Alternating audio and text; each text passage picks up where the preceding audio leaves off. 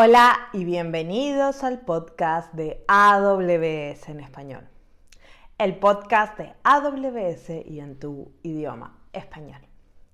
En esta semana vamos a hacerte un resumen de la semana 2 de Reinvent. Vamos a estar hablando de la keynote de Machine Learning y los lanzamientos y también de la keynote de infraestructura y los lanzamientos que hubieron alrededor de ellas. Así que empecemos con el podcast.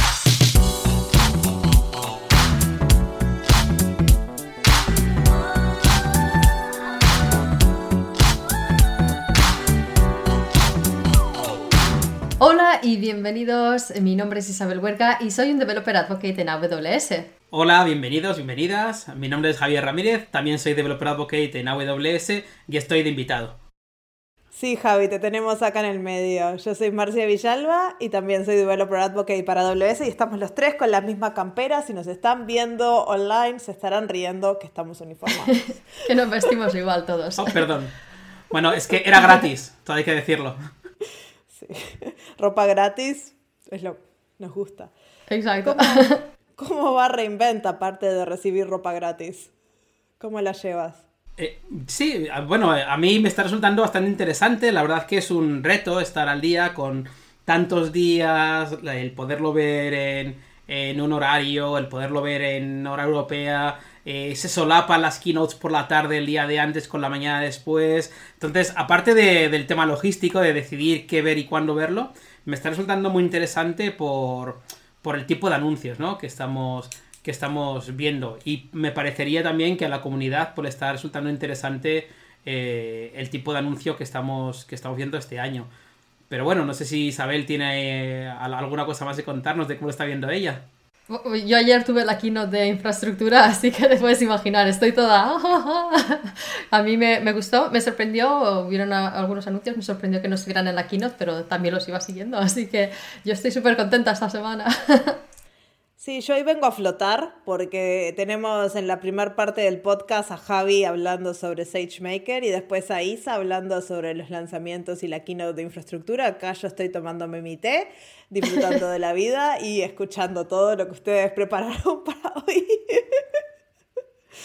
Este, así que vamos a hacer la introducción cortita porque tenemos material a tope. Este, como se dieron cuenta, trajimos a Javi, que ya estuvo con nosotras en el episodio de analítica.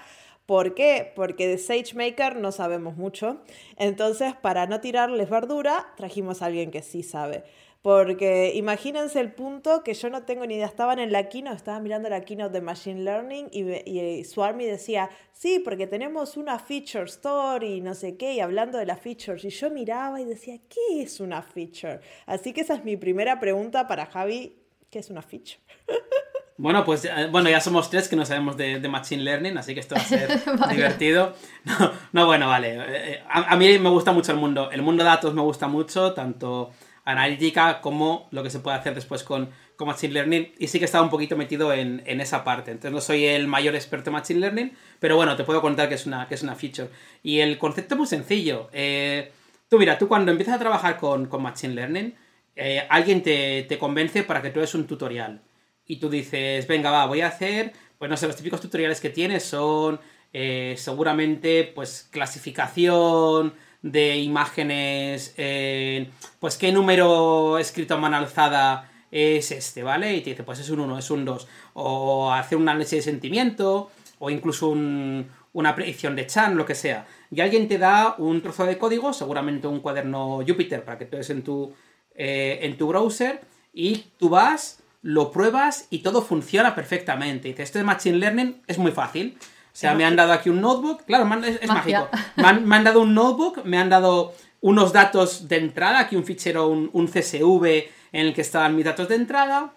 Le ha llevado unos minutitos a una cosa que se llama entrenar el modelo y yo después he conseguido ya tener mis predicciones. Dice, esto es genial. Voy a ponerle mis datos de entrada en vez de los de prueba. Y te das cuenta que todo es una mentira. Que, que, lo que te habían, sí, que lo que te habían comentado era una patraña enormísima que no funciona nada, claro. Y, esto es porque, porque los parámetros de entrada que le pasa a un modelo, que es un concepto muy sencillo, yo te paso unos datos para, para entrenar y luego esos mismos datos para hacer predicciones, eso es lo que llamamos una feature en, en, Machine Learning. una feature, ¿vale? Y le llamamos una feature ah, no por no querer ser raros y no llamarlo una columna o un atributo, como llamarías en una base de datos, sino porque una feature tiene una cosa un poquito especial. Y es que tus datos en crudo son datos que puedes tener en tu base de datos. Imagínate que tienes tu base de usuarios y quieres hacer un sistema para predecir cualquier tipo de comportamiento, el que sea. Y tú dices, bueno, voy a utilizar una serie de columnas de mi base de datos y se va a pasar al modelo. Y una columna puede ser, por ejemplo, en qué ciudad vive eh, o en qué país vive el usuario en concreto que vas a alimentar al sistema. Bueno, pues un modelo en Machine Learning es al final un modelo estadístico, un modelo matemático, y todo lo que tú le pasas tiene que ser un número para poderse utilizar por el modelo y para que analice patrones. Una ciudad no es un número. Entonces ya empezamos. Oye, mira, lo que era un dato, que era una ciudad, lo tengo que convertir a un numérico. Hay muchas técnicas distintas para esto, dependiendo, dependiendo si lo que tienes eh, es simplemente un mapeo de una categoría, como puede ser el caso de una ciudad, o si realmente implica un orden. Imagínate que tienes, eh, pues no sé, unas calificaciones con el sistema anglosajón de A, B, C, D, E, F y ahí sí que implica un ranking. La A es mejor que la F. Dependiendo la semántica del dato, lo conviertes de una manera o de otra Puede a una ser, entrada que el modelo pueda entender. Código postal o longitud, la, Sí. latitud no tienen El- el- clasificación el de mira. orden, pero capaz las 10 ciu- las ciudades ordenadas por Producto Bruto Interno de las ciudades, ya ahí le damos un valor. No, me, me encantó justo el ejemplo de código postal o el de la la longitud, porque esos, de hecho, pueden ser numéricos. En España un código postal es numérico. Sin embargo, no actúa como un número. Es una, es una categoría, ¿sabes? O, una lati- latitud y longitud es un numérico, pero no actúa como número. 0,290 no es mejor o peor que 0,540. Simplemente son dos números distintos. Entonces, no todos los números se van a entender como numéricos por el sistema, ni todas las, ni todas las cadenas se tienen que procesar de esa manera. Con lo cual, lo primero es ver qué tipo de datos tienes para, para el sistema. Eh, y eso lo conviertes en algo que el sistema puede entender. Y ya no es solamente convertir a numérico, que es lo más mínimo. Imagínate si haces un sistema de, de proceso de lenguaje natural. Cada palabra que tú pones se tiene que convertir de alguna forma en algo numérico. Pero como además las palabras tienen relación de orden unas con otras, porque si está más cerca en la frase tiene más significado y similar, a eso se le llama hacer, por ejemplo, un embedding de palabras y, cosas así. To- Total, que hay que hacer del, del dato en crudo que tú tienes a tener algo que tú puedas manejar, ¿vale? Hay que hacer siempre una transformación. Que en caso de la transformación es un poquito más interesante. Hablamos de una cosa que se llama feature engineering, como hacer ingeniería de estas features, de estos datos de entrada. ¿Por qué? Porque incluso si tú tienes, eh, pues imagínate que tú tienes una fecha de nacimiento, ¿vale? Que es un dato buenísimo para una base de datos. Una fecha de nacimiento de entrada no es un numérico. Dices, bueno, vale, como soy una desarrolladora, lo convierto en un epoch y ya es un numérico, ¿vale? Y además me implica orden, todo perfecto. Ya, pero es tan diferente el epoch 1, 2, 7, 4, 8, 3, 2, 21, bla, bla, bla, que el 1, 2, 7, 4... ¿Sabes qué te quiero decir? La precisión aquí no tiene sentido. Igual lo quieres convertir en buckets y convertirlo en rangos, convertirlo quizá a, a años o, a- o incluso a- a rangos de años. Edad entre 0 y 15, entre 15 y 20, yo qué sé. Entonces, todo ese proceso previo, ¿vale? ¿Qué haces con los datos? Al final lo conviertes en unas features. Es decir, de tu dato en crudo al dato que puedes utilizar para alimentar al modelo, eh, hay un proceso ahí en medio de ingeniería y al final pues te lo conviertes en una feature. Una cosa que anunciamos este año en Reinvent, en SageMaker, es justamente un servicio, eh, SageMaker Data Wrangler, que te ayuda en toda esa parte de convertir datos a features. Porque esa parte es muy ingrata. Porque tú dices, vale, he entendido lo que me has dicho, ¿vale? Tenía muy, muy buenas columnas. Las he convertido, las eh, cadenas las he convertido a números por categorías. Eh, estos otros los he metido en buckets. Ya lo tengo preparado. Y te alimenta el sistema y te da predicciones que son un churro, que no sirven para nada. Dices, pero ¿por qué has hecho todo lo que Javier me ha pedido? Pues porque no te diste cuenta que tenías cosas como, por ejemplo, valores vacíos. Si ya un sistema le alimenta para que te patrones y tiene nulos, pues estoy metiendo ahí estoy metiendo mucho ruido en el sistema. O tengo outliers, tengo, tengo datos que no estaban validados. En su día, pues igual tengo una edad y tengo como edad 327 años, que seguramente sea un error, ¿vale? Entonces, eh, pero claro, si tú no te das cuenta, de repente tu sistema ha aprendido que un usuario que esté entre 100 y 327 años, pues tiene una, una serie de características y esto pues es- está mal. Entonces, además de convertir algo que tenga sentido, tú quieres explorar los datos, quieres entender qué forma tienen, quieres poder hacer transformaciones y el Data Wrangler va justo para eso. Es una herramienta que tú la conectas a diferentes fuentes de datos, la conectas a, RDS, la conectas a S3, la conectas a, Redshift, en el futuro las vas a poder conectar, justo ayer hablaba con una persona del equipo que, anunció que para el año que viene, en algún momento del año que viene, eh, esperan tener la integración con MongoDB y oh. con Snowflake y con... Ah, y con, lo diré, otro de los hipsters que están, que están ahora mismo. Pero bueno, tendrías, tendrías... No, no, no, no, no es no, es, un hipster externo. Con, con, con el, con el Databricks, uh, el Lakehouse de Databricks, la plataforma que te sirve para hacer eh, en Databricks. Entonces, te, te permitían, tú tienes los datos conectados con una fuente de, datos de origen, ¿vale? También puede ser del catálogo de Glue, puedes hacer una query con Athena si quieres. Una vez tienes datos de entrada, te los visualiza del tirón dentro de. Todo esto dentro de SageMaker Studio. Claro. Te visualiza tus datos y tú ves los valores que tienen. Y si quieres, puedes decirle, oye, ahora quiero que muestres eh, los histogramas, quiero que muestres la calidad de los datos y te da estadísticas, número de valores únicos, distribución de los valores, cuáles son más populares, cuáles son más populares, y allí puedes ver rápidamente que tienes valores que igual están fuera de rango y te toca limpiar. Y los puedes limpiar desde la... Claro, claro. O sea, claro, el, primer paso es conectar los datos. El segundo es explorarlos visualmente y, explorarlos también de forma, eso no que te haga estadísticas. Siguiente, una vez lo tienes, quieres aplicar filtros. Y los filtros van a ser del estilo, eh, quiero, eso, pues este, esta columna no me interesa para nada, porque igual no la quieres. O esta columna la quiero filtrar y solo quiero valores entre 0 y 100. Eh, esta otra columna es una cadena, la quiero convertir en algo numérico de categorías, pero yo no quiero hacerlo, quiero que lo haga mágicamente esta, esta plataforma. Eh, aquí tengo dos fuentes de datos y me gustaría coger unas columnas de una atrás de la otra, hacer un join y trabajar con el resultado. Aquí tengo eh, una columna que está separada por guiones y de repente quiero que sean tres columnas separadas. Y así hasta 300 transformaciones, 300 transformaciones, que te haces un dropdown y, y ahí están definidas. ¿Vale? Y visual, todo esto visualmente, sin hacer nada de código. ¿Que hay una transformación que no está soportada? Dos opciones. O te esperas al año que viene, que habrá más transformaciones. A mí cuando me dijo que eran 300, yo le decía, no se me ocurren 300, de verdad. Yo como mucho puedo pensar en 120, así a bote pronto. Pero, pero me faltan aquí, que pues tienen 300, ¿vale? E, eliminar nulos, en fin, un montón de cosas, ¿no?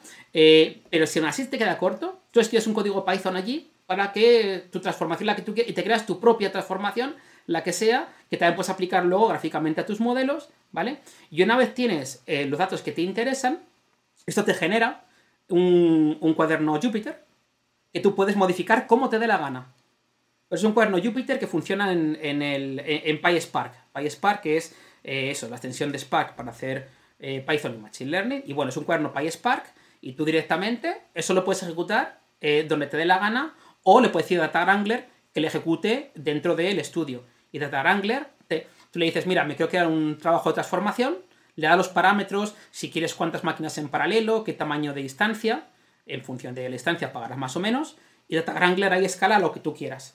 Pero si tú te quieres llevar la transformación a tu clúster de MR o donde te dé la real gana, tú te la llevas. Es tu cuaderno, uh, tu, notebook de Jupyter y haces con él lo que tú quieras. Entonces, ese primer paso está muy bueno. Pero no solo eso. Eh, hay un anuncio que me gustó mucho también, que es el, anuncio de eh, SageMaker Clarify.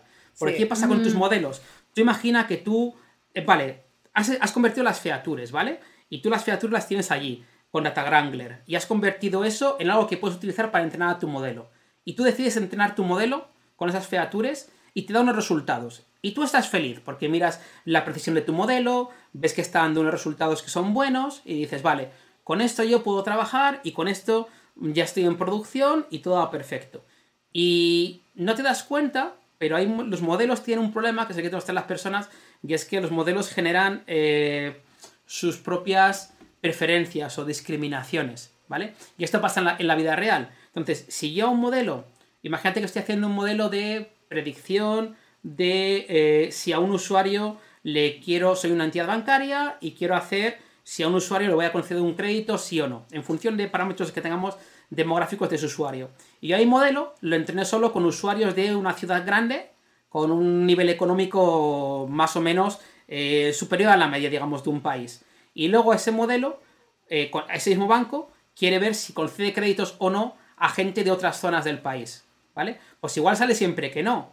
Pero es que igual resulta que en esas zonas ese riesgo es menor, pues también los pisos son más baratos o por diferentes circunstancias. Pero eso pasó en la realidad con, me acuerdo, hace unos años hubo una empresa que hacía como reclutamiento y, y tenían como un modelo de machine learning que ah, decidía si alguien o no pasaba como el primer filtro y ese modelo estaba lleno de vías porque la mayor parte de la gente que trabajaba en las empresas venía de ciertas universidades, con cierto background, con cierto no sé qué, entonces, básicamente solo filtraba la gente que cumplía con lo que sabía que estaba bien para el modelo, que en verdad estaba muy mal, porque el mundo es muy diverso y porque vengas de una universidad más pequeña o seas la primera persona que aplique, no sé, de esa universidad porque sos extranjero, no significa que no sea bueno. Justo. Este. Sí, sí, justo, ese tipo de, ese tipo de vallas o, para quien no entienda, eh, un sesgo que pueda tener el, sistema.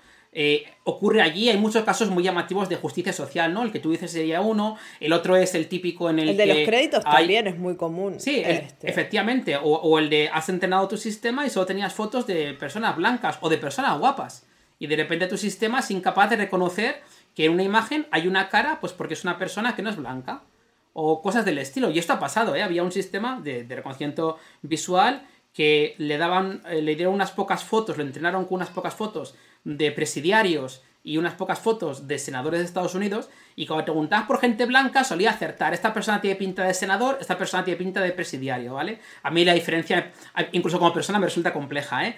Pero en el caso de personas negras, casi siempre decía, uy, Depende del país puede ser lo mismo, pero bueno.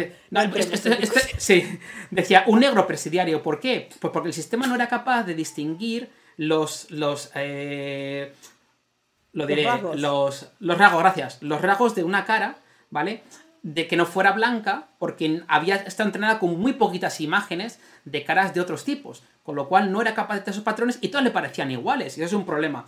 Pero no solamente justicia social, que es un problema enorme, es también, imagínate que está haciendo un sistema para detección de fraude y solo tienes ejemplos en los que no ha habido fraude, o sea, ha habido fraude de un tipo, cuando te llegue de otro tipo, te lo vas a comer porque no tienes... Entonces, al final, tener un sistema que tiene sesgos es un problema. Mm, obviamente, proceso social, dado que Machine Learning está cada vez más sitios, pero también de negocio.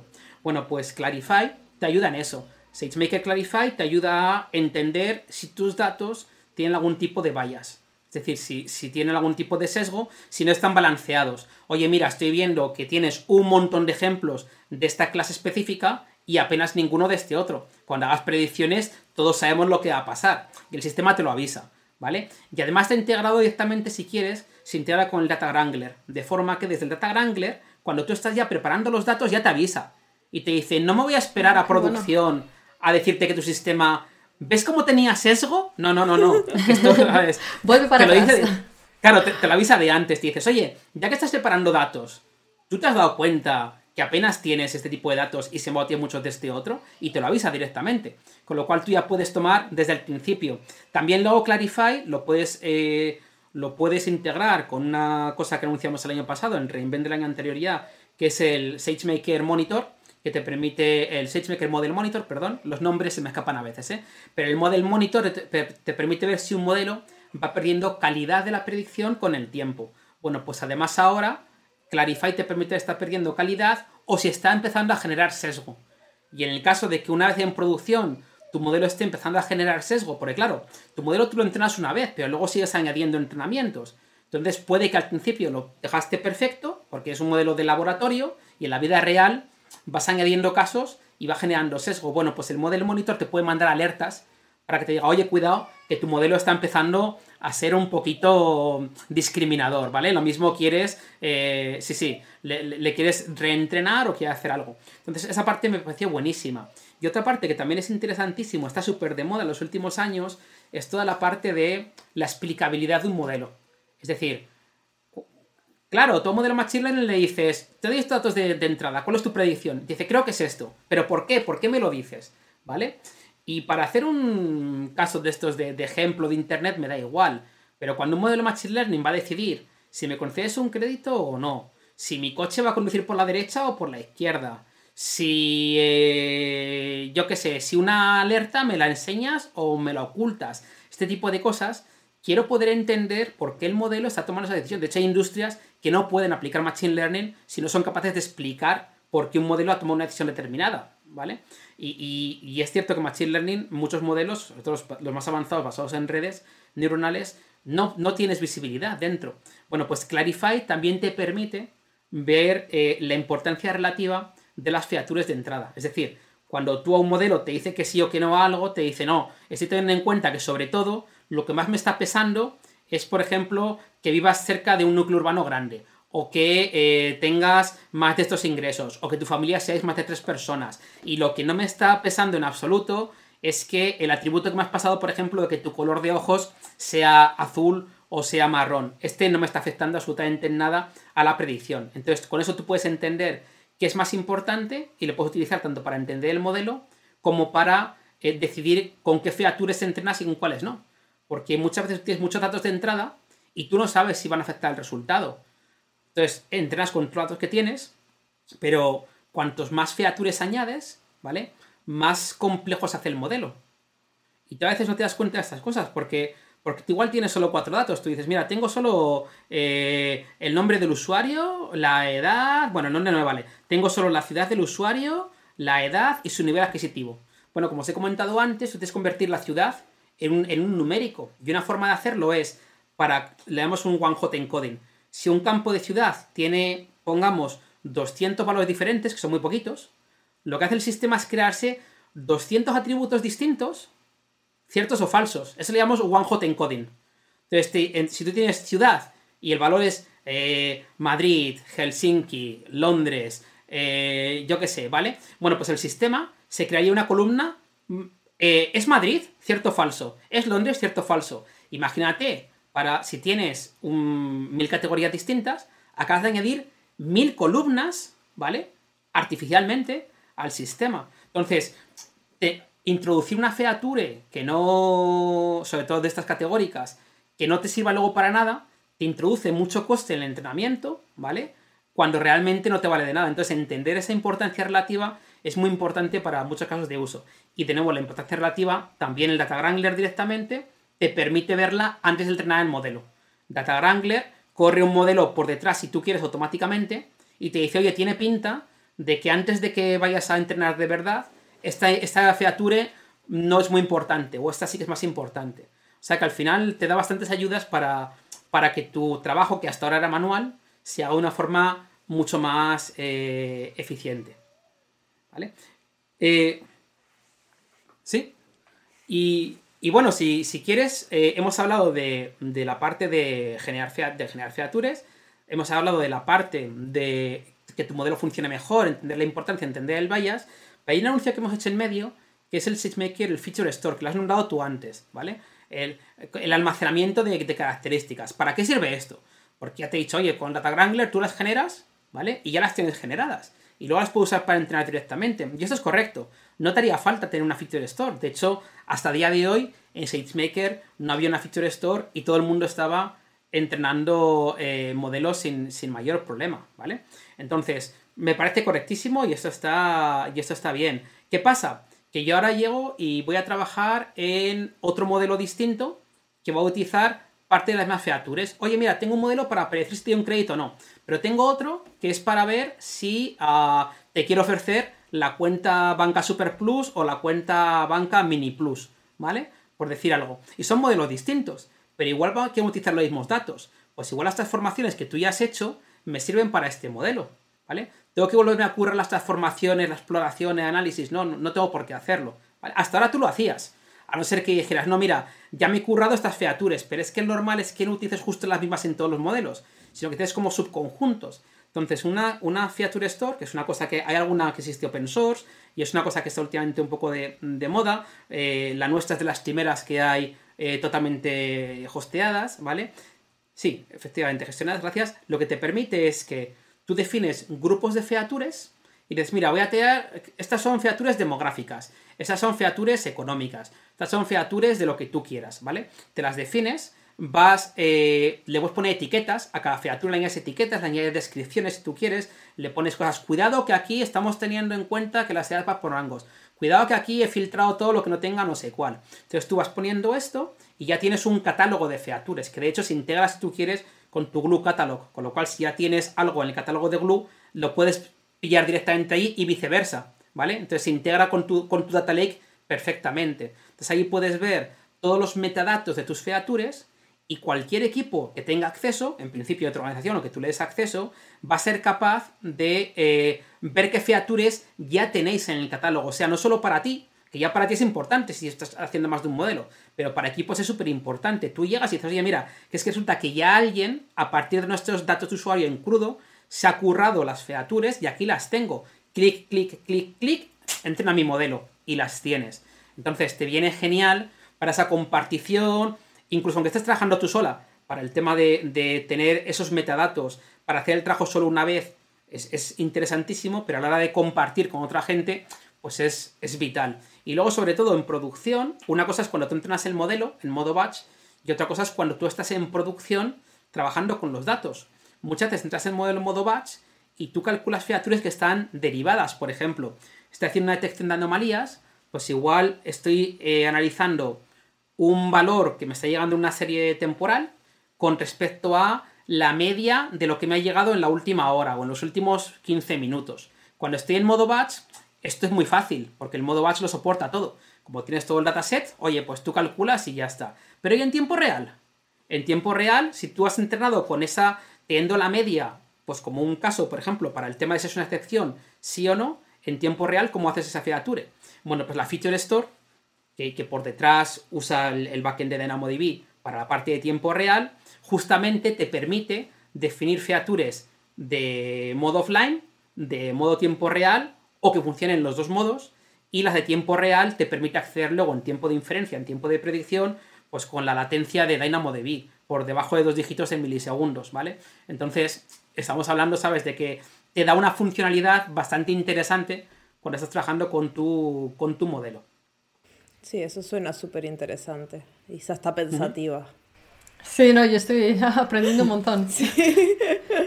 Y descubriendo ¿eh? un montón de problemas de los que no tenía conciencia. Ah". eso, es, lo divertido. Entonces, estos son los anuncios para gente que ya está haciendo ciencia de datos y que le hacen la vida más fácil. Y tú dices, pero yo no soy esa persona. Yo no sé nada. Yo me dedico, yo me dedico a hacer desarrollo o me dedico a hacer, a hacer Ah, DevOps, de hecho, bueno, no sé si, si, queréis comentar la parte de DevOps Guru, que ahí seguramente Isa sabe hablamos la semana pasada. ah, vale, perfecto. Bueno, pues ya, ya hago DevOps, ya hago otras cosas, hasta ahí está perfecto, ¿vale? Pero hay una, hay una interesante que es, yo quiero hacer, quiero poner un modelo en producción, pero no quiero saber nada de esto. Y en AWS, según SageMaker, tú tienes varios modelos que están predefinidos que puedes utilizar, unos 15 creo que son, para diferentes problemas. Para eh, agrupar elementos similares, para hacer segmentación de objetos en una, en una imagen, para detectar objetos, para trabajar con lenguaje natural. 15 algoritmos diferentes que te puedes utilizar. Pero te hace falta, o, incluso algoritmos propios con TensorFlow, lo que tú quieras, pero te hace falta tener esa, eh, esos datos, esa transformación que no es trivial. ¿Vale? Bueno, pues hemos anunciado Amazon SageMaker Jumpstart, que es una cosa súper interesante para mi gusto, y es que te damos soluciones de Machine Learning específicas para problemas específicos, totalmente preentrenadas, para que tú con un clic las despliegues y te, gestionan todo, desde la adquisición de datos, la transformación de datos de en crudo a datos que valgan para el modelo, ¿vale? Eh, ponerlo en producción, monitorizarlo, te gestionan todo. Te dan un stack de CloudFormation si tú quieres. Si lo quieres desplegar desde el estudio, lo despliegas desde el estudio. Pero tengo este de CloudFormation para que te hagas con eso lo que te dé la gana.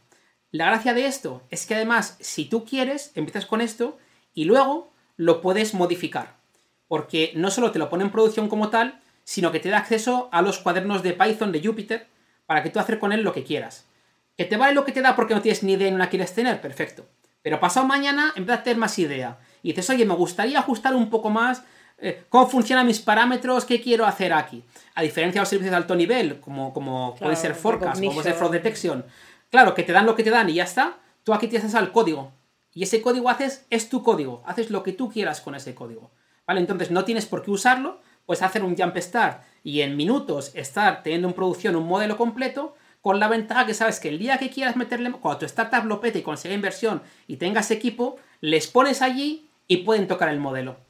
Además, si, si tú dices, oye, es que me gustaría empezar a hacer lenguaje natural, pero tengo muy pocos datos, puedes tomar Jump Start y te permitimos también entrenar con tus propios datos encima de todo el preentrenamiento que el modelo ya tiene, añadir tus datos para que se ajuste más a tu eh, caso específico de negocio, pero sin tener que empezar desde cero. Sabes que para entrenar un modelo complejo de lenguaje natural o de reconocimiento de imágenes hace falta cientos de miles, cuando no millones, de ejemplos y te hace falta horas y horas de entrenamiento, que es bastante caro en tiempo y en, dinero, ¿vale? Esto está pues bueno para reconocimiento de productos en catálogo, por ejemplo. Si necesitas saber eh, como o plantas o cosas ¿Mm? bastante más específicas, pero ya el modelo lo sabe todo. Que es algo que en, Recognition tú ya lo podías hacer si tenías la parte de añadir tus imágenes, pero aquí te damos acceso claro, pero no puedes cambiarlo. Claro, puedes cambiar lo que te dé la gana, el tipo de distancia en que corre, eh, los modelos, absolutamente todo. Así que en, en SageMaker para mí son las, las cosas que más me han gustado. Ver cómo la gente que sabe puede obtener mucho más valor con herramientas que hacen la vida más fácil y lo que hacías a mano te lo automatiza. Y la gente que no tenemos ni idea, podemos poner un modelo en producción y a partir de ahí ir tocando a ver qué pasa para cuando te haga falta. Los que aprenden toqueteando como yo, que yo soy de las personas que entran a la consola AWS y empiezan a hacer clic por todos lados, van a disfrutar Jumpstart mucho. sí. Pero sí, estos anuncios están geniales que viniste a explicarlos porque yo nunca podría explicar. Sí, menos mal que nos lo explica Javi, que además nos lo explica de una forma que lo puede entender cualquiera. Operaciones, desarrolladores, gente que no ah. ha abierto nunca la consola y lo entiendes igual. Es lo bueno de no saber, que no puedo, no puedo, no puedo hablar como si supiera. Entonces, bueno, ¿sabes? Si lo entiendo yo, lo entiende casi todo el mundo. Exacto, así que te dejamos ir Javi, ahora vamos a seguir Isa y yo con la parte 2 del episodio que vamos a estar hablando de infraestructura. Muchas, gracias, hasta luego. Chao. Hasta luego. Bueno, y ahora hablemos un poquito de la keynote de infraestructura del jueves. Ustedes están escuchando esto el lunes, así que para nosotros fue ayer, así que si nos referimos a la keynote de ayer, es la del jueves de infraestructura de Peter DeSantis. Este, la keynote arrancó, al menos a mí me gustó mucho, contándonos cómo funciona AWS desde el punto de vista del hardware, ¿no? Eh. Sí, exacto, que yo creo que es muy interesante, ¿no? Nos, nos dio la oportunidad de, de, ver y entender y descubrir cosas que normalmente no son accesibles, ni siquiera incluso para para nosotras, para, empleados de AWS, eh, los centros de datos tienen seguridad por capas y los empleados solo obtienen acceso a las capas necesarias para poder hacer su trabajo. Así que si no te hace falta para hacer tu trabajo, no tienes acceso. Y estos son capas. Así que tuvimos la oportunidad de ver dentro de los componentes que hay en el centro de datos y las discusiones y las consideraciones que hacen para poder construirlos de forma pues que sean más eficientes, más resilientes. Y alta disponibilidad, que es una cosa de la cual AWS siempre dice que sus centros de datos y sus zonas de disponibilidad son, tienen alta disponibilidad y, y fue muy interesante la discusión que, que mostró eh, Peter DeSantis sobre los UPS, ¿no? De, de, cómo cambiaron los UPS de... Porque claro, cuando, si no saben, un UPS lo que hace generalmente, si hay un corte eléctrico o cualquier cosa, son un aparatejo que mantienen las cosas conectadas a la electricidad aunque no haya. Este, pero supuesto, yo no sabía ¿eh? que eran tan complicadas. Yo imaginaba que era una batería grandotota. Pero por lo visto no. Bueno, los, que utilizamos eh, van más allá en el sentido, tienen también un switch que permite hacer, em, permite, eh, permite proveer la, energía desde un generador. que esto es súper interesante porque de hecho hacía la reflexión de normalmente estos generadores los utilizas normalmente muy poco a menudo, es muy raro que los necesites, que entren en funcionamiento, y, pero cuando los necesitas tienen que funcionar, no pueden fallar. Así que el esfuerzo de mantenerlos es muy alto en comparación a cuánto los utilizas.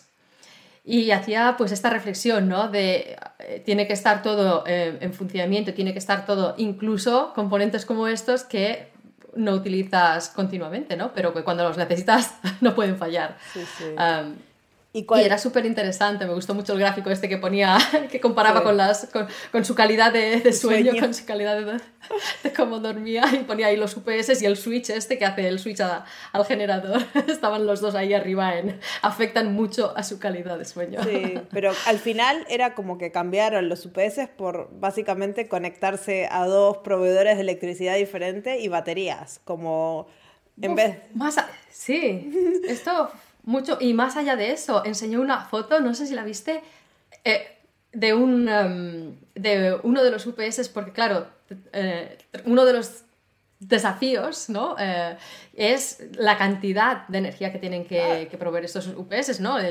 tienen que soportar pues, cargas altas. Imagínate, ¿no? En los centros de datos y los UPS eran, ocupaban habitaciones enteras. Em, y esto significa que el, impacto de que uno de estos UPS fallara o no funcionara era muy alto, porque imagínate, Mucha con toda la carga, si pierdes una de estas habitaciones, falla, imagínate todos los sistemas que están conectados. Y esta era uno de los componentes, eh, una de las consideraciones. La otra consideración era, si falla, si hay un problema en estos sistemas, los sistemas no eran nuestros. Así que tienes que contactar al proveedor, tienes que trabajar en, en una fix y esto pues, puede tardar el proceso completo. Un año, decía. Porque tienes que... Claro, y, eh, y, él decía, esto para nosotros es, mm, con la agilidad con la que trabajamos, son tiempos que no, Que no funcionan. Así que dos cosas. Una, eh, empezamos a trabajar en nuestros propios UPS. Y dos, no solo en el hardware, también en el software, eh, pero y dos, en lugar de tener estos UPS masivos, que creo que dijo que pesaba 5 toneladas, yo me quedé en plan, eh, pero claro, soportan megawatt. Estamos hablando ah. aquí de una dimensión brutal. Pero claro, 5 toneladas, pues en lugar de tener estos UPS en, que ocupan una habitación de 5 toneladas, em, utilizan UPS por rack. Claro. Que, esto es una pasada. Cada rack tiene su propio con su pequeña batería. Con lo cual, exacto, con lo cual el impacto de que uno de estos eh, falle, pues eh, eh, él, como decía él, pues, ¿no? De, preocuparse de si esto falla, imagínate todos los sistemas conectados a este falla, bueno, es un rack, ah.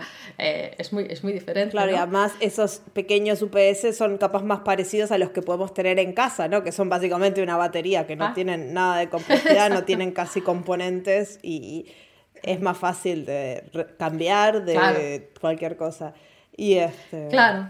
eso fue, fue muy interesante. Y también Ah, lo que me gustó fue cuando empezó a explicar de las zonas de disponibilidad, ¿no? Que este, mm. cuando empezaron con Amazon tenían la oficina, el primer centro de datos en Seattle y querían poner el otro centro de datos en el otro lado de Estados Unidos y se empezaron a dar cuenta que la latencia entre esos dos centros de datos era enorme y había cosas como manejo de inventario o transacciones mm. que básicamente por la ley de la física eh, les complicaba la vida.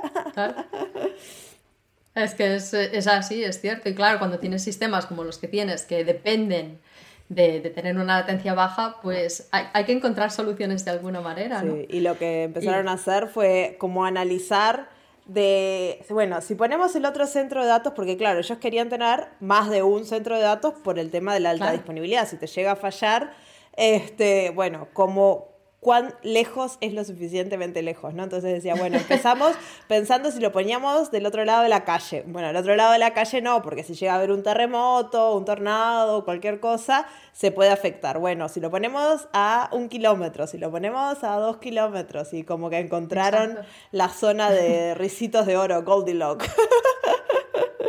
Estaba muy bien porque en el gráfico también había súper lejos ahí dinosaurios. dinosaurios. dijo lo de. Bueno, ya sabes que lo de la la, la, la, distancia que dijo lo de la velocidad de la luz o algo así, dijo así, ¿no? Eh. De, juega, puede jugar trucos. Porque cuanto más lejos ponemos el centro de datos, más latencia vamos a tener entre las comunicaciones. Los riesgos son diferentes. Y vamos a tener menos riesgos de que un centro de datos se afecte a la vez que el otro centro de datos, ¿no?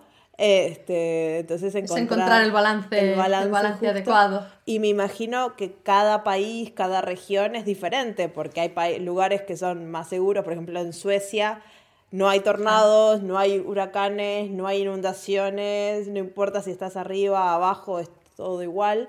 Entonces, capaz, no sé cómo está hecha la zona de Estocolmo, qué tan lejos están este, los centros de datos, pero capaz en otras partes del mundo donde tenés eh, tornados o terremotos o cosas por el estilo, tenés que ponerlos un poco más lejos porque un terremoto no es algo que pasa en un kilómetro cuadrado. Claro, tienes que tenerlo en consideración. No, es, fue, fue súper interesante, ¿no? A nivel de, de, todos estos aspectos que consideran y, y de cómo, gracias a todas estas consideraciones, pues pueden proporcionar los sistemas que proporcionan, que comentaba que, por ejemplo, cuando nosotros hablamos de availability de zona de disponibilidad, esto significa que no es un centro de datos, estos son múltiples Tres, por lo menos. múltiples centros de datos exacto y, que están conectados con redes de baja latencia y que todos los componentes absolutamente todos los componentes son redundantes.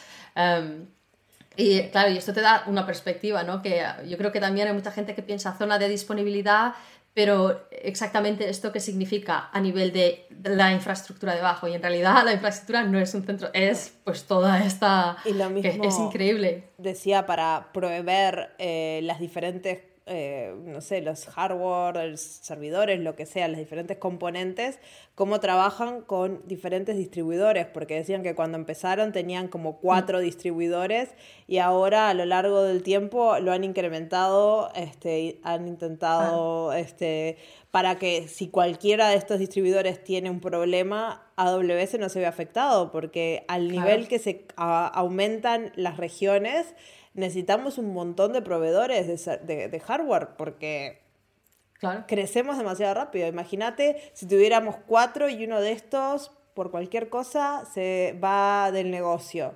O nos quiere cobrar tres veces más, o no tiene stock, o yo qué sé. Necesitas muchísimos proveedores y sobre todo con el COVID ahora, pero una de las cosas que él decía que, que era súper importante para, para poder mantener el negocio a flote y, con la velocidad que crecemos y me pareció súper interesante. Sí, está, sí, exacto. Y también a partir de esto empezó, eh, empezó también a, a, dar un poco de perspectiva de qué es lo que significa trabajar con proveedores, ¿no? Mm. Significa que dependes de los proveedores. Em, y, este es uno de los motivos por el que empezamos a crear nuestros propios sistemas, no solo en cuanto a depender eh, por, por, la oferta-demanda y tal, sino también porque los proveedores no hacen componentes específicos, hacen componentes que son para el uso general, ¿no? Por a ejemplo, mí me, encantó la explicación que dio de los chips, de los procesadores. Exacto. Porque yo, a ver, estudié todo esto en la universidad, pero estoy tan lejos de un procesador como la luna. Este, Y cuando explicó todo esto es como, wow, qué interesante, porque él, explicaba cómo los procesadores generales tienen un montón de cosas que en verdad no se usan o están ahí por las dudas. Bueno, no es que no se utilicen, es que son cosas que utilizas igual en, el, otro tipo de en el, ámbito doméstico. Por ejemplo, Plug and Play, todo el mundo lo utiliza en casa, ¿no? Oye, es perfecto, tú conectas ahí cosas. De S2? Pero en un servidor en el cloud, que ahí no, no, no, va la gente ahí con la llave USB, ¿sabes? Em, así que muchas de estas funcionalidades es lo que pasa, estos proveedores pues crean productos que son generalizados, que, que tienen muchísimas funcionalidades para que donde quiera que sea que lo utilizas, pues vas a tener las funcionalidades que necesitas. Pero en realidad cuando estás trabajando en un ámbito como, eh, como en el caso de los centros de datos nuestros, lo que necesitas es obtener el mayor rendimiento de cada uno de los componentes, porque esto puede hacer una diferencia increíble, ¿no? Exacto. Y, y es por eso que empezamos a desarrollar pues, nuestros, propios, nuestros propios sistemas. Eh, y ahí está todo lo, toda la parte de, del sistema Nitro, mm. que es la parte de hypervisor y la parte de los componentes y tal. Y, y también habló de los nuevos, nuevísimos procesadores. Me inspiró un poco, no sé qué pensará la audiencia, pero hacer un episodio capaz dedicado un poquito a los, a los procesadores de AWS, todo el sistema Nitro, más adelante habló de Gravitron. Desde un punto de vista capaz muy técnico, no sé si es algo que a la gente le interesa, pero a mí me dio mucha, mucha curiosidad de cómo, cómo funcionaba esto, porque no me lo imaginaba que era así. Claro, es que eh, él explicó, por ejemplo, uno de los detalles eh, que es el uh, Simultaneous Multithreading, que lo utilizamos en el ámbito doméstico y tal. Se utiliza muchísimo porque lo que quieres hacer es reutilizar ¿no? esos cores para cualquiera. Tienes ahí 8.000 cosas funcionando en tu ordenador, quieres utilizar ¿no? este multithreading, pero cuando estás utilizándolo en ambientes de alto rendimiento, como por ejemplo en el cloud, y sobre todo él lo que pensaba es microservicios y ambientes de este tipo, donde cada y la seguridad. tienes que sacar eh, y la seguridad. claro, lo que no quieres es el site. Compartiendo el caché, por ejemplo, del procesador entre múltiples aplicaciones. Y en este sentido lo que necesitas es más, eh, es muy y súper específico. Y, y, los Graviton Draw 2 lo que hacían es eso, porque de hecho lo, en, en, ambientes de HPC, eh, de High Performance Computing, lo que se, ya se sabe que todo el mundo deshabilitaba el SMT. Mm porque no te proporciona ningún beneficio, lo que quieres es, eh, es eso, ¿no? Sacar el máximo y te proporcionaba, más que nada también te hacía resultados inconsistentes de rendimiento. Y pues normalmente lo deshabilita, ¿no? Nadie lo necesita. Así que el Graviton 2, por ejemplo, no tiene, están específicamente diseñados, cada core es único, no tiene SMT y aumentaron el tamaño también de la cache. Ah, y yo esto lo encuentro súper fascinante porque entender esto también es no solo, claro, cuando decimos, ah, sí, te proporciona eh, dos veces y medio más el rendimiento de los anteriores procesadores, y es en plan, ¿y esto cómo, no? Mm. Y, y, en la keynote, pues, y esto es el cómo, pues deshabilitando estas, todas estas, bueno, deshabilitando, en realidad creando un procesador que no incluye ninguna de estas funcionalidades que no son necesarias para estos ambientes y uh, maximizando, mejorando aquellas que sí, que son, que pueden proporcionar beneficios. Y ahí empezás a entender por qué chips específicos como inferencia y Trainium tienen sentido, que son los chips de Machine Learning para hacer inferencias, o sea, ni siquiera para entrenar, es para hacer inferencias en modelos en producción y el nuevo chip Trainium que es para hacer este entrenamiento de machine learning porque estos procesadores deben estar totalmente tuneados para exactamente performar este, en, esas situaciones. Los pones a hacer otra cosa y, no funcionan. Correcto. Pero es que yo creo que, bueno, es esto, es la hiperespecialización, es lo que te puede proporcionar el mayor rendimiento. Eh, y yo creo que fue muy interesante ¿no? que, diera, que diera toda esta visibilidad y explicara el cómo. Y te lo dice la nena serverless, porque a mí generalmente eso es algo que... Eh, pero tengo que decir que durante Reinvent, este, esta charla de infraestructura y después una de las charlas que vos recomendaste en la agenda de Nitro, de, no me acuerdo, era la de Abby Fuller. Este, Abby Fuller la dio, sí. Me gustó porque entendí cómo funcionaban los nitros en Clay. Por eso te decía que capaz podemos hacer... Te voy a convertir. Al final te voy a convertir. A ver, estudié 10 años computación, así que algo me tiene que... Claro. Pero, claro, es que la, la base de la fundación es, es, igual para todo el mundo, ¿eh? Desarrolladores, network, hagas lo que hagas, la base por eso te decía que capaz hacer un episodio sobre esto puede ser interesante para, para todos los que tienen el, nerd interior como yo y le Ya nos dirán, ya nos dirán, ahí ponerlos en, los comentarios si queréis que lo hagamos. quieren que vayamos a, a, los detalles de los procesadores de AWS, porque creo que puede ser muy interesante. Desde luego, desde luego que sí. Y es gracias a esto también es uno, uno, gracias a tener estos sistemas Nitro especialmente eh, en particular, eh, que fueron diseñados por nosotros y eran también súper especializados, gracias a estos componentes es como pudimos poner los, los Mac Mini, que a ti te gustan tanto, en, en EC2. Pero tengo que decir básicamente... que la keynote arruinó mi sueño, porque yo me imaginaba que eran un montón de Mac Minis unos arriba de los ah, otros en, un rack, que era el rack más cookie del mundo, y no, mostraron una foto que estaban... Son Mac Minis. Sí, pero estaban adentro de una caja. Ya... Del sistema Nitro, claro. pero pero eh, esto, esta foto, a mí, ¿ves? La parte interesante es que no, no, no tuvieron que abrir los Mac Mini, y sacar componentes e integrarlos. No hay nada de magia. Es gracias a tener el sistema Nitro, cogieron el Mac Mini, lo pusieron dentro del, del sistema Nitro y lo conectan con el Thunderbolt. Claro.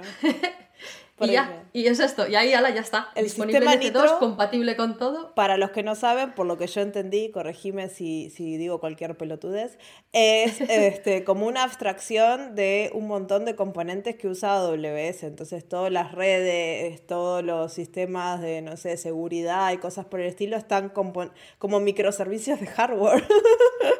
¡Oh, me encanta esta definición, es perfecta, microservicios de hardware, porque es exactamente esto, es fuimos sacando cada uno de los componentes y de nuevo especializándolo en eh, chips específicos. Eh, así que exactamente es lo que tú dices, microservicios de hardware. Me encanta, te la voy a, te la voy a, te la voy a tomar prestada esta, esta definición. Entonces usamos todo el procesamiento del Mac mini, lo enchufamos en esta cajita que tiene sus microservicios de hardware y anda. Y ya, y ya tienes ahí, exacto, y tienes ahí la conexión, la parte de seguridad, la parte de red, todo de nuestros sistemas, pero conectado a un sistema, a, un sistema, a un Mac mini. y es por eso, gracias a esto, que tú lo ves en EC2 y lo ves tal cual como un sistema completamente integrado. Y puedes utilizar pues tus EBS, puedes utilizar tus, tus ENIs, puedes utilizar todo, todos tus componentes que, que utilizas en otras instancias EC2, pero con Mac. Así que te veo muy emocionada, Isa. Yo emocionadísima. Yo estaba, cuando veía las fotos, estaba en plan con corazoncitos en los ojos. Las fotos tengo que admitir que estuvieron muy buenas porque no hay, mm. no, no hay fotos casi de los centros de datos. Es como un lugar bastante seguro porque, bueno, este, una de las cosas que AWS tiene en el modelo de responsabilidad compartida que tenemos con ustedes es el manejo de la seguridad física de los centros de datos, es nuestra responsabilidad y nos la tomamos muy en serio. Entonces, encontrar fotos de los centros de datos, saber dónde están físicamente, es súper difícil. Entonces, es siempre emocionante ver fotos. sí, la verdad que sí. Eh. Pero bueno, y más allá de la keynote, eh, bueno, hubo también otro, habló también del eh, Climate Pledge. Sí, de París que podemos poner el, link, por si a alguien le interesa el tema, pondremos el link abajo, que hay un sitio específico para, saber más con más detalles. Como Amazon va a ser carbon neutral en no sé cuántos años, así que si les interesa saber más, chequen el link, este, porque tenemos demasiadas cosas y muy poquito tiempo. Claro, porque además de la keynote, que si, si esto ya, si no fuera poco, hubieron también más anuncios relacionados, pues esto, ¿no? Con, con infraestructura y tal. Eh, mi favorito favorito, voy a empezar con eso porque fue mi favorito. Son que yo para ti los anuncios porque son El VPC Reachability Analyzer, que básicamente eh, es una funcionalidad que está en la consola de, de VPC que te permite pues, hacer de un origen y destinación, te hace un test de conectividad. Pero no solo eso, no solo te dice pues sí o no, es que además te dice si no, ¿por qué no? Y si sí, porque sí, cuáles son todos los componentes. no, salto, no saltos, porque salto sería, pues voy al Internet Gateway, del Internet Gateway tal. En este caso te dice componentes. Por ejemplo, si, si pon que dices, oye, esta instancia no conecta con, la, con, otra con esta instancia que está en este otro VPC, ¿no? Pues haces el test y te dice, pues mira, utilizo esta ENI, eh, leo, eh, miro este security group, eh, utilizo esta ACL de routing paso al VPC tal, te enseña todos estos componentes. Si, por ejemplo, te dice, pues sí, pues te enseña la ENI que ha utilizado, el security group que ha utilizado para obtener permiso, la ACL para encontrar la ruta y por el otro lado lo mismo, ¿no? El security group, ACL de permisos de entrada y a la ENI de entrada. O sea, que te enseña que esto es muy útil, por ejemplo, típicos casos es, eh, oye, Em, no consigo conectarme o, por ejemplo, ¿cómo puede ser que esta instancia o este recurso que tenemos que puedo acceder desde Internet y eso no debería ser así?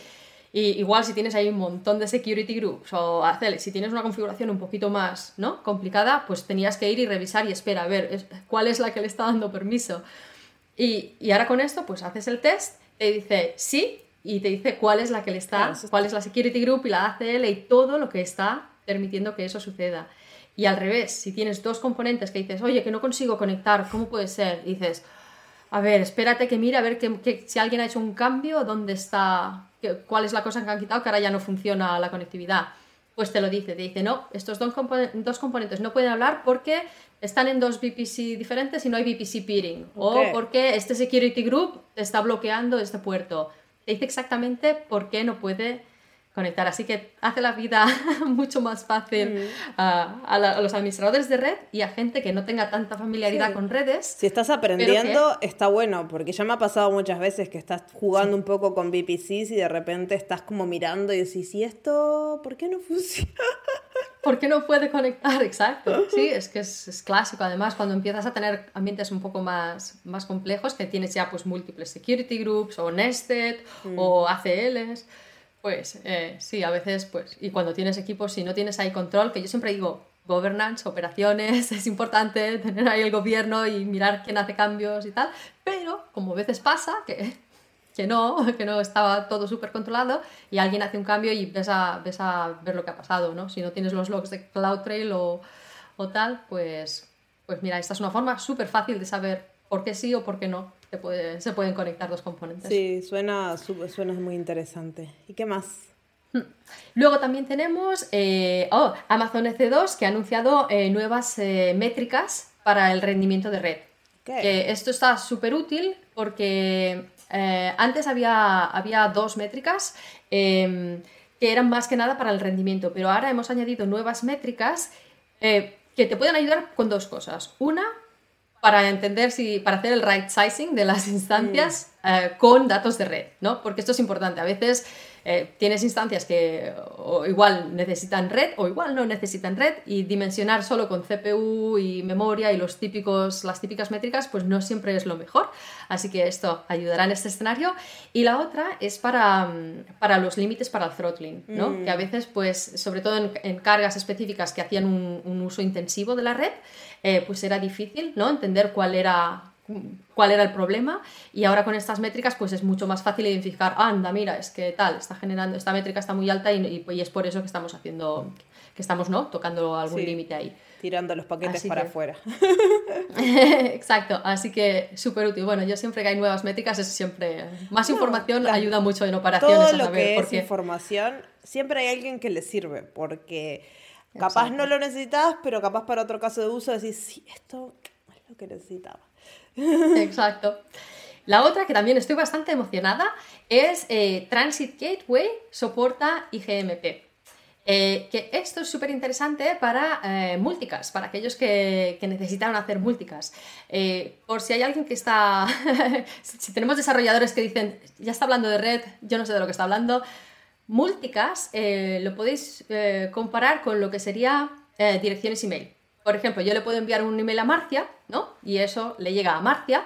O puede ser, ella puede tener su email dentro de una lista de distribución donde hay muchas otras personas y si envío un mail a esa lista de distribución, mi email llega a muchas personas.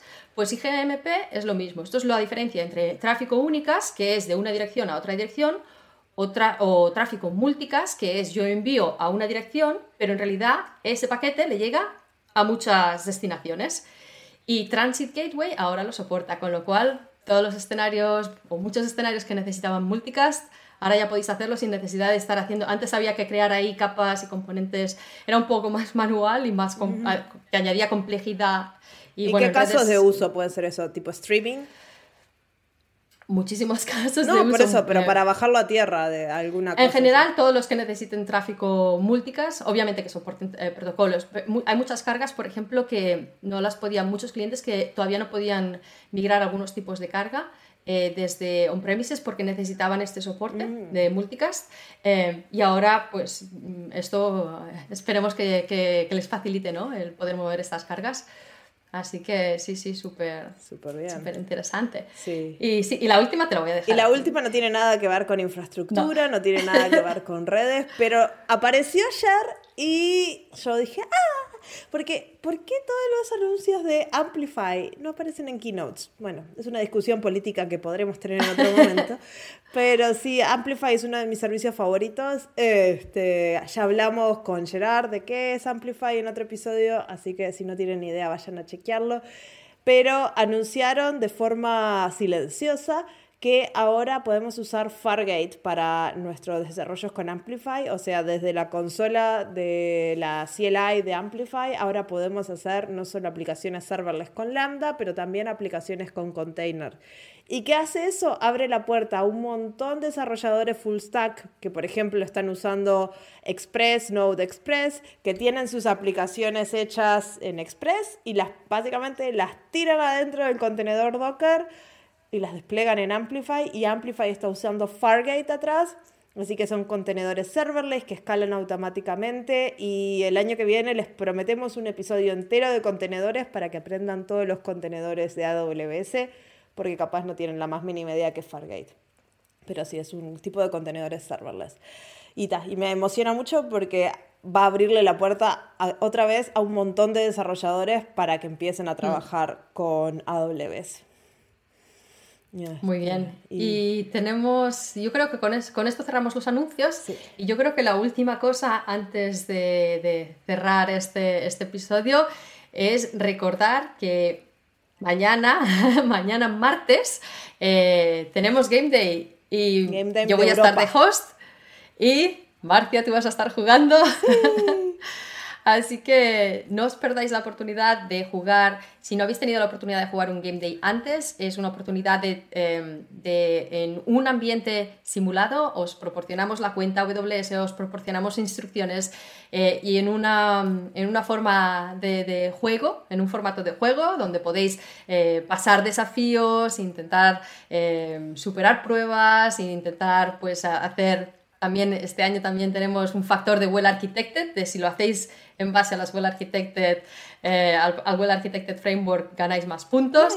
En fin, todo esto eh, pues podéis ganar más puntos e incluso a, ver, a ver quién gana. Hay diferentes, diferentes premios para diferentes dependiendo de diferentes cosas.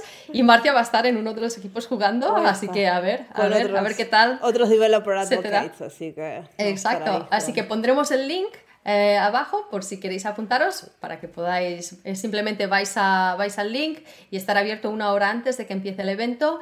Eh, no hay registro, así que los primeros que llegan son los que, son los que juegan. así que sí, y esto mañana. Wow. ¿Estás lista, Marcia? No, pero, pero mucho café. Mucho café. Aparte, a mí el Game Day me da que es para gente de operaciones, pero me dijeron que hay cosas de desarrollo y igual me emociona mucho porque, porque está, es una buena forma de, de jugar hacer algo que nunca hice, capaz trabajar con la parte de operaciones y, chiviar un poco dentro de la cuenta, de una cuenta de AWS que va a estar recibiendo tráfico y va a estar recibiendo datos y va a estar recibiendo cosas que cuando estás en, un trabajo no querés tocarlo porque si sos desarrollador decís yo acá no meto mano, pero acá es un juego, entonces si lo rompo no pasa nada. No pasa, no, exacto. Ah, y además ese es el objetivo, ¿no? Un poco toquetear, experimentar, probar cosas nuevas, aprender. Y este año, esta versión que vamos a, jugar, cada año lanzamos una versión nueva y es, que está diseñada específicamente para Reinvent, ¿no? Y así que esta será una versión nueva y este año ya te puedo decir que ya verás que hay muy diferentes quests. Así que puedes elegir la que te guste más. Por si puedes elegir las que estén más en tu mundo de desarrollo, o puedes elegir si quieres otras, por si te apetece coger probar cosas nuevas, hay un poco de todo. Yo creo que voy a probar, voy a probar cosas nuevas. Me parece muy bien. Es una gran oportunidad para probar cosas nuevas para y aprender. hacerlo de siempre ya tengo mi vida normal, pero es verdad. Pero creo que voy a estar probando cosas nuevas. Me parece una buenísima idea, así que nada, así que ya veremos, ya veremos a ver, a ver cuántos quests superas y a ver cómo, a ver cómo va, cómo nos va todo. Y si llegan a ir al game day, pónganos en Twitter o algún mensaje para decirnos que están jugando, cuál es el nombre de su equipo, así podemos saludarlos. Saludaros. Absolutamente, sí, sí, favor. Isa va a estar eh, visitando muchos de los grupos, van a estar todos conectados en nuestra plataforma para poder charlar. Así que si le dicen a Isa dónde están. Bueno, os saludaré, estaré también de host en el, en el, stream, que estaremos en Twitch, así que si me decís que estáis, que venís del podcast, os haré un saludo especial. Exacto. Y con eso tenemos todo listo para la semana 2 de Reinvent. Nos queda una más. Una más, la última semana. Pues muy bien, muchísimas gracias, Marcia. Muchas gracias, Isa. Y la semana que viene es el último episodio de la temporada 1 del podcast. Así que esténse atentos, vamos a hablar de Reinvent y de qué viene en la temporada 2. Exacto. Hasta pronto. Hasta pronto. Chao. Chao. Muchas gracias por escuchar el podcast hasta el final. En la descripción del episodio van a encontrar más links e información sobre los diferentes lanzamientos. Nos vemos la semana siguiente con otro episodio del podcast de AWS en español. ¡Chao, chao!